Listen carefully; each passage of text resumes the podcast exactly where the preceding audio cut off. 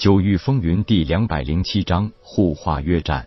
那一瞬间，夜空忽然觉得自己变成了三个，而且每一个都能指挥自己这具身体。更神奇的就是，三个神识可以同时指挥身体，做出三个完全不同的动作来。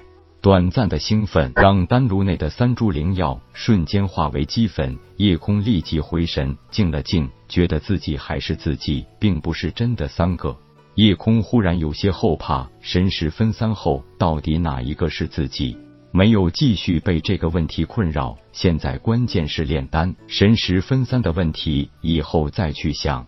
有了神识分三的经验，夜空发现炼制夺天造化丹也并不是太难的事情。炼丹期间，三分神识，每一个独立的个体都可以轻松的控制灵气，用来封锁药气外泄。而且隐隐约约有一种很奇妙的感觉，炼制夺天造化丹是一种需要巨大消耗的工作。首先，这个守护丹炉七天七夜的工作就非一般人可以做到。虽然因为更有效的利用了神识之力，让灵气消耗变得更小，但是神识之力的损耗是极为巨大的。虽然夜空拥有高于普通人十倍以上的神识之力，这种消耗也让夜空很快感觉到了精神疲惫。灵药在丹炉内逐渐被真火凝炼，无用的杂质慢慢被真火消融，只留下了三份截然不同药性的精华。这期间，夜空发现了一个更加奇怪的现象：原来神识分三后，三份神识都有自主的思考能力。完全可以胜任控制真火的简单工作，不过其中只有一份神识会想到哪一个是我的问题，另外两个却不会思考这个问题。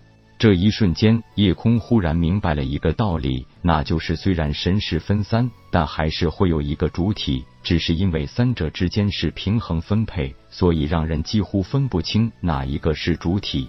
另外两份神识当然也是自己。不过那毕竟是由自己的主体分化而来，神识分三，没有哪一个不是我。由一而三，三而归一，分也好，合也好，都还是自己。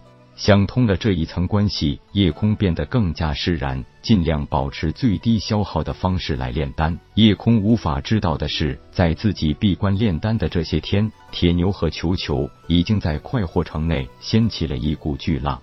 化名雷次的铁牛在白家地下决斗场已经连续胜出九场，成为了一名金斗士。而且七八九三战下来，铁牛分别得到了六千四百、一万两千八百和两万五千六百零十，总计收入了四万四千八百零十。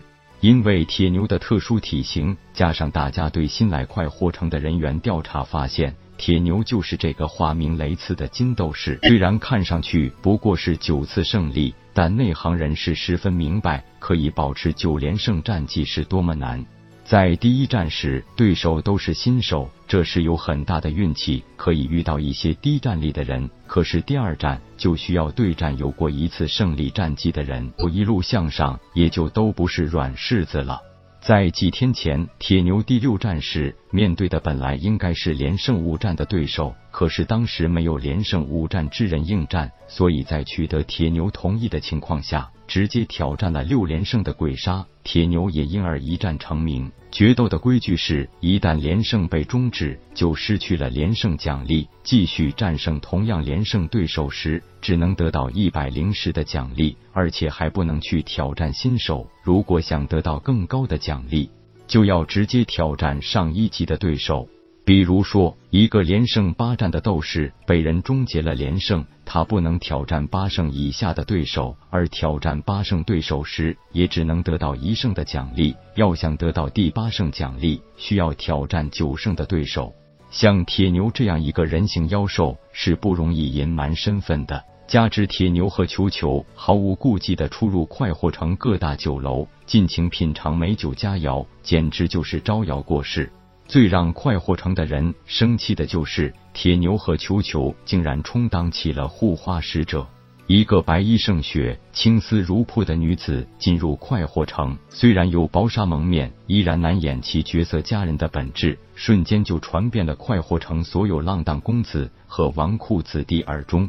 白家大公子白显是个有名的花花公子，天赋也算上佳，二十八九岁就拥有了灵海境中期的修为。因为家大业大，老子是可以和城主千木云叫板的人物，所以这小子更是狗仗人势，不知道欺负了多少良家女子。可是这一回，白显直接踢到了铁板上。本以为自己有着英俊的外表，又有灵海境中期的修为，更有非凡的家族势力，一个小女子而已，还不手到擒来。没想到还没纠缠完，铁牛直接展开护花行动，直接向白显挑战，约战生死决斗台。